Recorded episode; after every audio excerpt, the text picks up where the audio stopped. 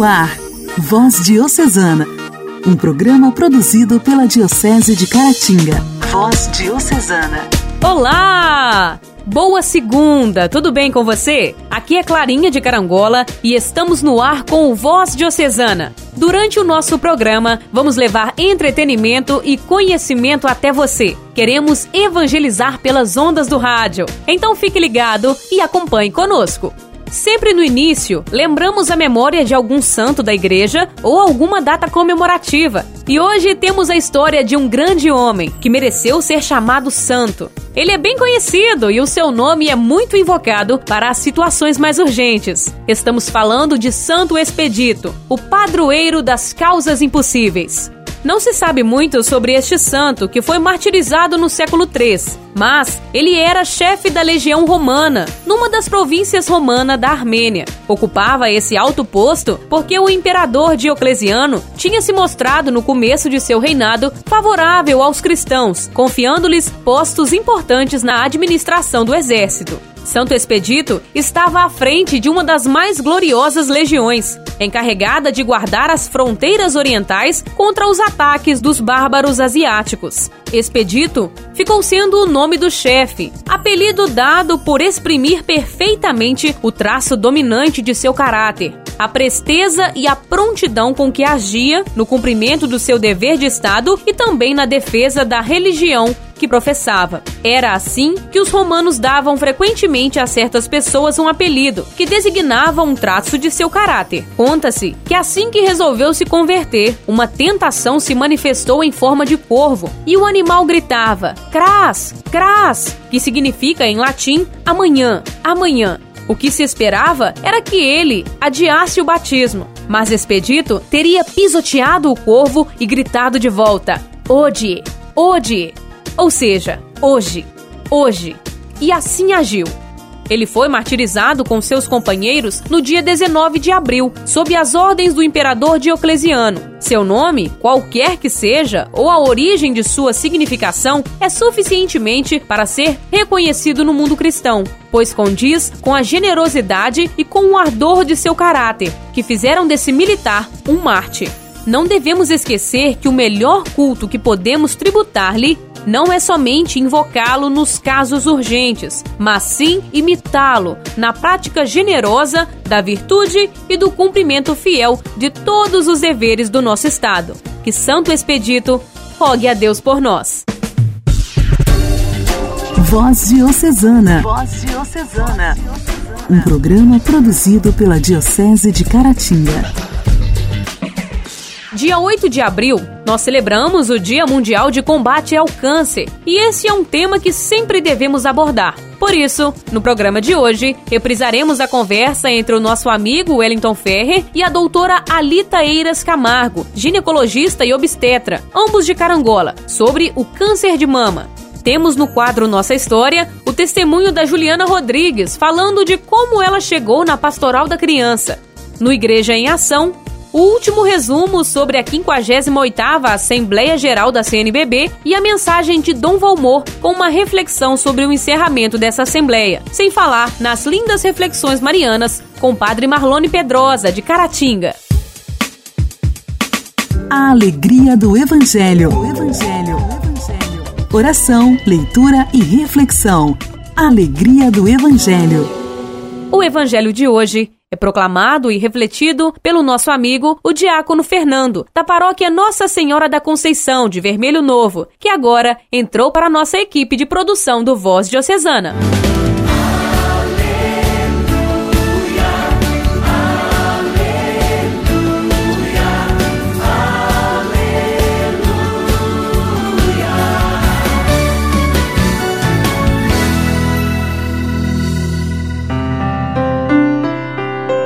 Proclamação do Evangelho de Jesus Cristo segundo João.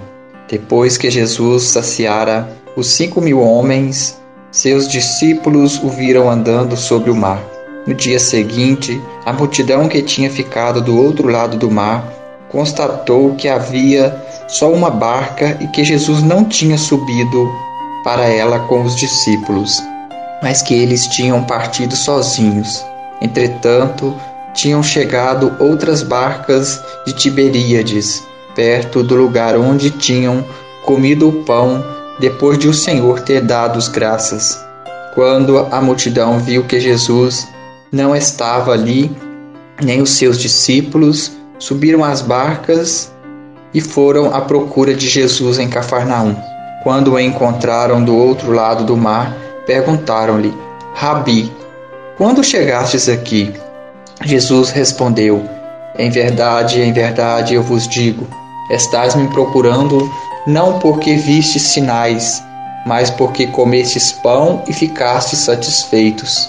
Esforçai-vos não pelo alimento que se perde, mas pelo alimento que permanece até a vida eterna, e que o Filho do Homem vos dará, pois este é quem o Pai marcou com seu selo.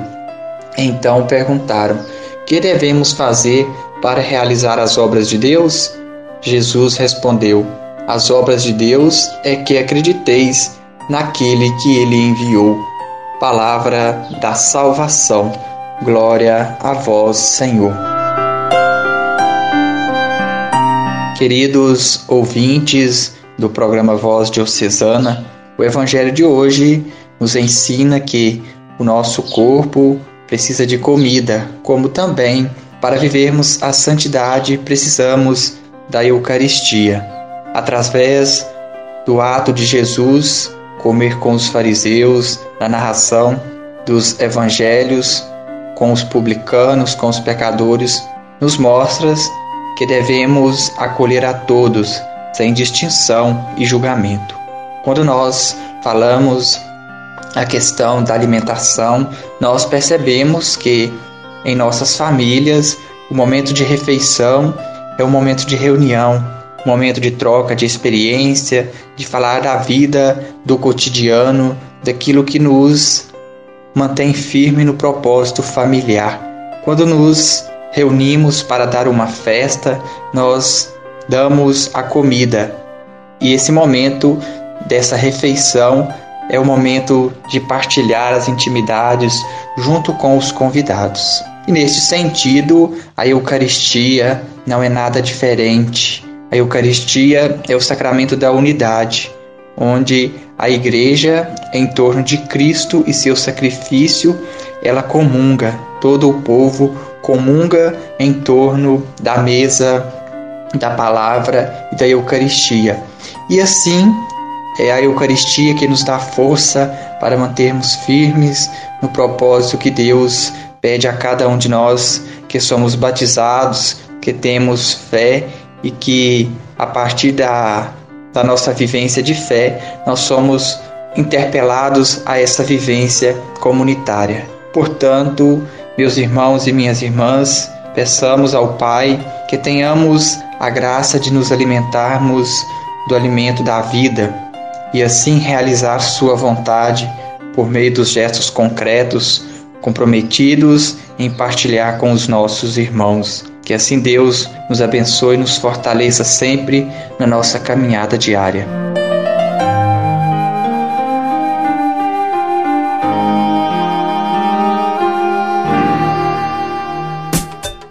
Diálogo Cristão. Temas atuais à luz da fé. Diálogo Cristão. Diálogo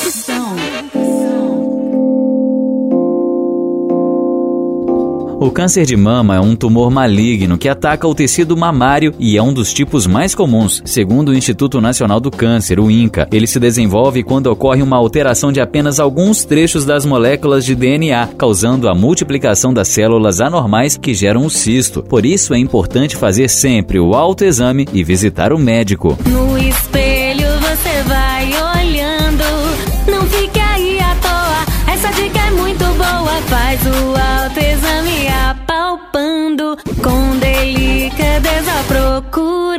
Agora eu converso com a doutora Alita Eiras Camargo, ginecologista e obstetra. Seja bem-vinda, doutora! Olá, meu nome é Alita, eu sou ginecologista e obstetra, trabalho no município de Carangola e venho para falar para vocês um pouquinho sobre esse tema tão, tão importante que é o Outubro Rosa e o rastreio precoce do câncer de mama. Espero que vocês gostem de me ouvir e espero contribuir para que vocês se conheçam um pouquinho mais. Muito bom ter você aqui mais uma vez. Doutora, qual a consequência física para a mama? Como lidar com a dimensão do feminino nesse processo? A consequência física é a mutilação, né? Infelizmente, para tratar o câncer, né, em sua maioria, nós temos que retirar uma parte da mama ou a mama toda. A medicina evoluiu para que a gente consiga ter a técnica do linfonodo sentinela, as biópsias, para que a gente consiga tirar um, um menor possível, né, o mínimo pedaço possível da mama. E a mulher consegue, então, é, quando é uma mastectomia mais radical, retirar toda a mama, a gente consegue, às vezes, no segundo tempo cirúrgico, é, colocar uma prótese mamária. E aí a gente tem também a micropigmentação. Então, o, o, os especialistas eles conseguem fazer é, uma, um desenho da auréola e do mamilo e a paciente ao se olhar no espelho não se estranha tanto, né? A mama ela vem como um órgão é, estético, né? Um órgão envolvido na sexualidade, né? As mulheres sentem prazer na palpação, né? Na sucção da mama, né? Ele vem a, a, a mama vem como um órgão que alimenta o recém-nascido, né? A mama vem como um, um parte do feminino da mulher. Então, quando existe uma cirurgia ou quando existe, infelizmente, uma, uma mutilação dessa mama, a mulher não se reconhece mais no espelho. E isso tem consequências emocionais muito sérias, né? Então, essa a importância da, do segundo tempo cirúrgico, da reconstrução da mama, que hoje é oferecido para qualquer paciente que já teve câncer de mama. Em que situação está hoje o tratamento? Houve uma evolução significativa em benefício de quem está acometido do câncer de mama? Hoje nós entendemos que o mais importante é saber a biologia tumoral. Então hoje, infelizmente, nós temos cânceres que medem às vezes um centímetro e meio, dois centímetros, que são mais severos e mais agressivos do que cânceres de 3, 4, 5 centímetros. Então, é, os receptores hormonais, a forma como esse câncer se comporta, a agressividade dele, é, hoje em dia a gente sabe que talvez seja até desculpa, não seja mais importante, mas se equipara a importância com relação ao tamanho, né? E mais importante do que tudo, é, quanto mais a medicina evolui, mais a gente aprende que o diagnóstico precoce é fundamental. Então, é o que eu falei anteriormente. Se você consegue fazer um diagnóstico precoce, você consegue aumentar a sobrevida da paciente em até 95%. Ou seja, é, você consegue curar essa paciente se você é, faz o diagnóstico inicial do câncer. Então, antes, a gente quer fazer o diagnóstico do câncer antes desse câncer ser palpado. Então, é a importância da paciente vir ao médico uma vez por ano. O Brasil poderá ter 625 mil novos casos de câncer de mama neste ano. O número é uma estimativa do Instituto Nacional de Câncer, o INCA, órgão ligado ao Ministério da Saúde. Doutora, existe cura definitiva para o câncer de mama? Existe o risco significativo de um retorno da doença? Existe uma cura definitiva para o câncer de mama, assim como qualquer outro câncer, quando você tem, é, faz os cinco anos de rastreio, né, os cinco anos de acompanhamento após o tratamento, né, e esse câncer ele não volta, ele não aparece. É importante saber que é, porque a, quando a paciente já teve câncer de mama, ela tem risco de outros tipos de câncer. Então, uma paciente que teve câncer de mama, ela tem que ficar atenta e ela não pode nunca descuidar da própria saúde. Muitas mulheres ouvem o programa neste momento. O que você deixaria de mensagem para elas? O que eu sempre falo para as minhas pacientes, né, no momento da consulta e principalmente aquelas pacientes que vêm com esse esse medo, né, o medo do câncer ou o medo daquela lesão que a gente está palpando, né, que ela palpou, que eu palpei é, ser o câncer e tudo mais.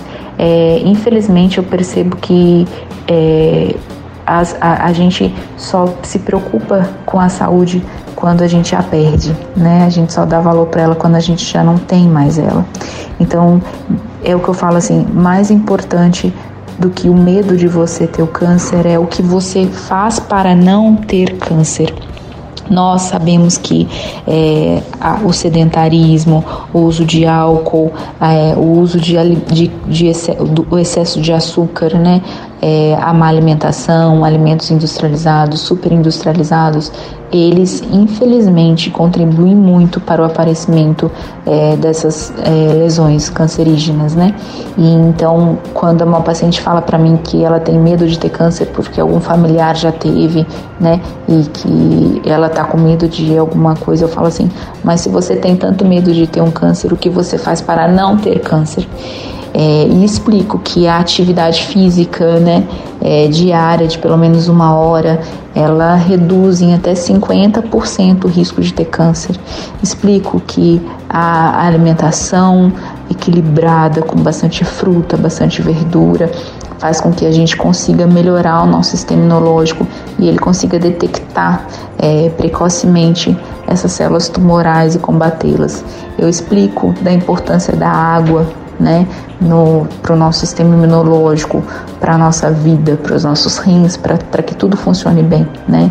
Infelizmente a gente tem uma geração que substitui a água por Coca-Cola, né, por refrigerante, então é, mais importante do que se você é, do que será que eu vou ter câncer é o que eu faço para não ter. Então esse é um recado que eu deixo para todas as ouvintes da rádio é, para que parem e reflitam sobre a forma como elas conduzem a própria vida. Conversei hoje com a doutora Alita Eiras Camargo, ginecologista e obstetra. O tema da nossa conversa foi sobre prevenção ao câncer de mama. Muito obrigado, doutora Alita. Obrigada, mais uma vez, obrigada pelo convite, muito obrigada por pela participação, pela oportunidade em esclarecer as dúvidas e ajudar cada mulher a prestar um pouquinho mais de atenção em si mesma. Igreja, Igreja em Ação. Formação, CNBB, notícias, Vaticano, diocese, não paróquia, troco a minha Igreja fé. em Ação. Igreja em Ação. No último resumo sobre a 58ª Assembleia Geral da CNBB, começamos falando que ela ficou marcada na história, sendo a primeira que aconteceu de forma totalmente online e contou com a participação de mais de 400 bispos. Na manhã de sexta-feira, dia 16, além das partilhas com os convidados e a palavra das comissões, celebraram e rezaram pelos 94 anos do Papa Emérito Bento XVI, que foi dia 16 de abril. Dom Valmor agradeceu a Deus e a todos os envolvidos na Assembleia e passou a tradicional mensagem de encerramento da Assembleia ao povo de Deus, falando da situação que estamos vivendo em tempos de pandemia e afirmando que eles, os bispos, são pastores com a missão de cuidar de cada cristão. Compartilharemos com você a reflexão que Dom Valmor fez à Rádio Vaticano sobre o encerramento da Assembleia. Saúde e paz, irmãos e irmãs. Venho com muita alegria compartilhar com o seu coração a realização da nossa 58ª Assembleia Geral Ordinária da Conferência Nacional dos Bispos do Brasil, a CNBB. Venho compartilhar uma grande alegria. Uma assembleia não é um congresso qualquer, não é um fórum simplesmente.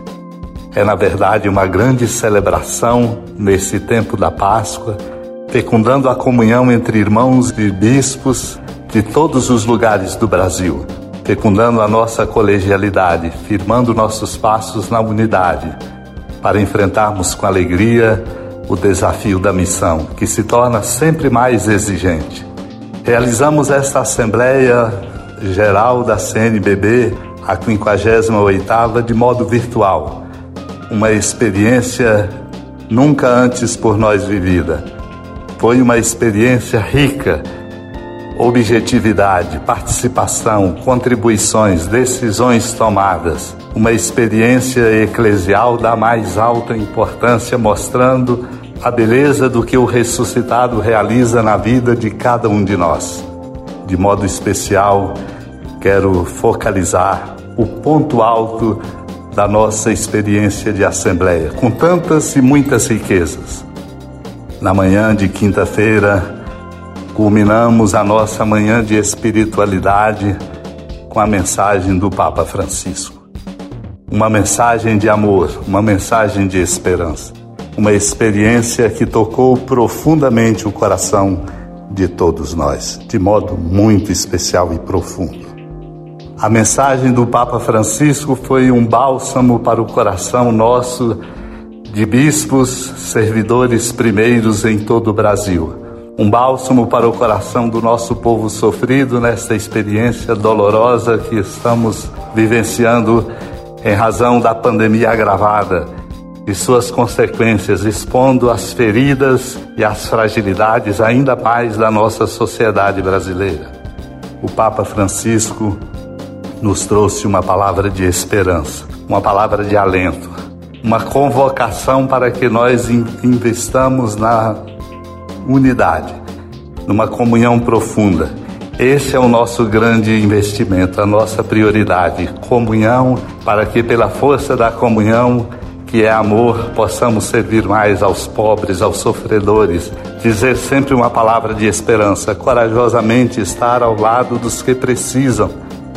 E estando ao lado dos que precisam, anunciar o evangelho e ajudar a nossa sociedade brasileira a ter um tecido social, político, econômico mais consistente nos parâmetros da doutrina social da Igreja, a perspectiva do desenvolvimento integral marcado sempre por um humanismo muito profundo.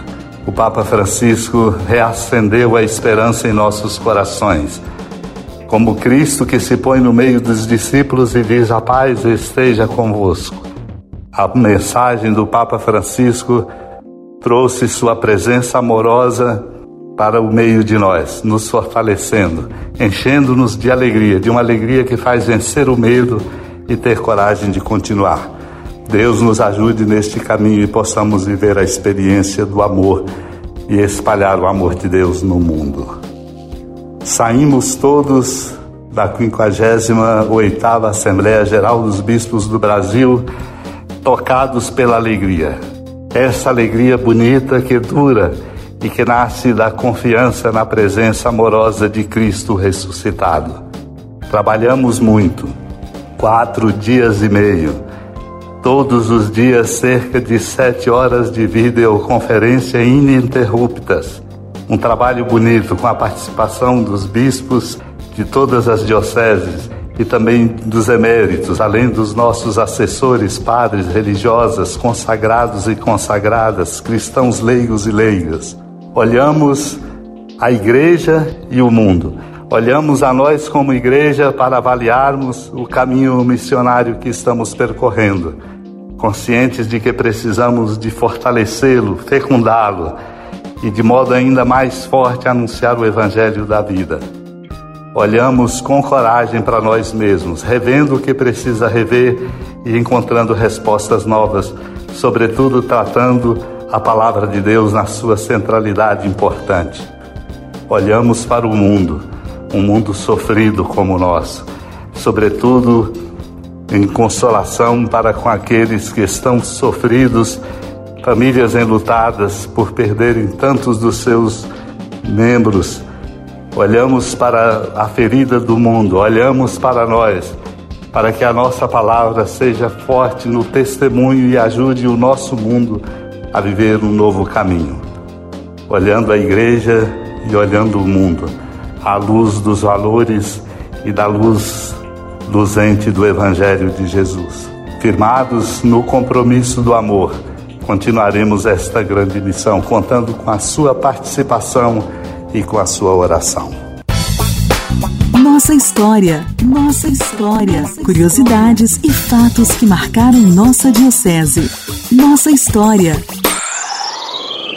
Fundada em 1983 na cidade de Florestópolis, no Paraná, pela médica sanitarista e pediatra doutora Zilda Arns e o então arcebispo de Londrina, hoje o cardeal emérito Dom Geraldo Magela Agnello, a Pastoral da Criança hoje se faz presente em todos os estados brasileiros e em outros 10 países da África, Ásia, América Latina e Caribe. E depois de conhecermos um pouco mais da história dela e sua chegada à nossa diocese, continuamos com os testemunhos dos nossos irmãos. Hoje, a Juliana Rodrigues, da paróquia São João Batista, nos conta da sua caminhada na Pastoral da Criança. Meu nome é Juliana Rodrigues Cupertino, da paróquia São João Batista de Caratinga. Em 1992, recebi de Monsenhor Raul Mota uma carta convite para participar de uma reunião. Já pensando em fazer parte de algum movimento ou pastoral da paróquia, aceitei o convite. Na reunião, Monsenhor Raul explicava e respondia perguntas sobre a pastoral da criança. Me identifiquei com o trabalho assim que percebi que se tratava de levar a palavra de Deus e orientações básicas a famílias que tinham gestantes e crianças de 0 a 6 anos. Para chegarmos a estas famílias, precisava fortalecer a vida espiritual e o conhecimento de tais informações era preciso uma preparação. Foi assim que iniciamos o estudo do material enviado para a Diocese, um pequeno grupo orientado por Monsenhor Raul e animado por Dom Hélio. Durante um ano, nós nos reunimos para estudar todo esse material.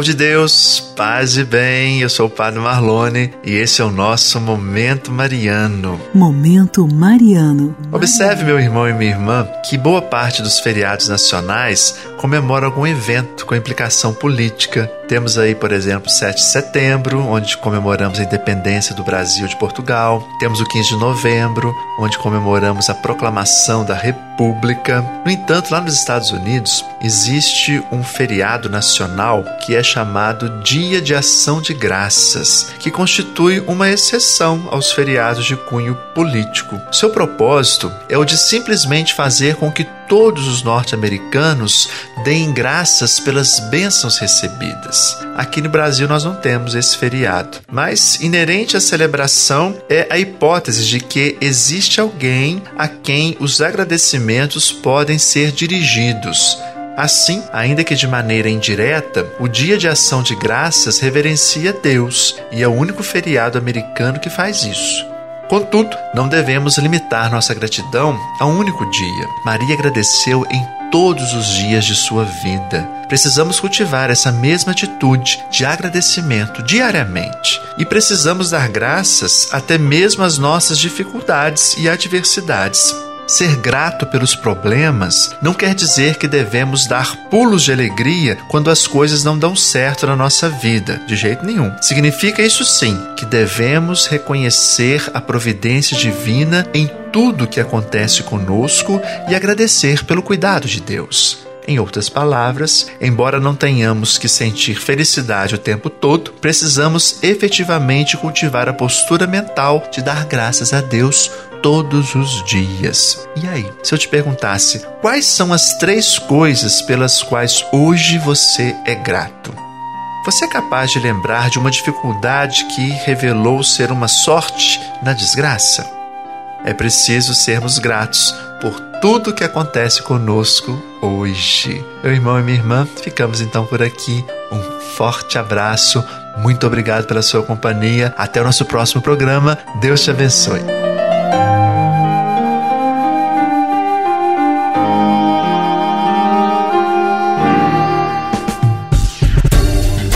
Voz Diocesana. Voz Diocesana. Um programa produzido pela Diocese de Caratinga. Chegamos ao fim do Voz Diocesana de hoje e foi muito bom ter a sua sintonia. Que com a intercessão de Santo Expedito alcancemos todas as graças necessárias em nossas vidas, principalmente as mais urgentes. Que você tenha uma boa segunda, uma boa semana e até amanhã. Paz e bem. Você ouviu Voz Diocesana, um programa da Diocese de Caratinga. Voz Diocesana.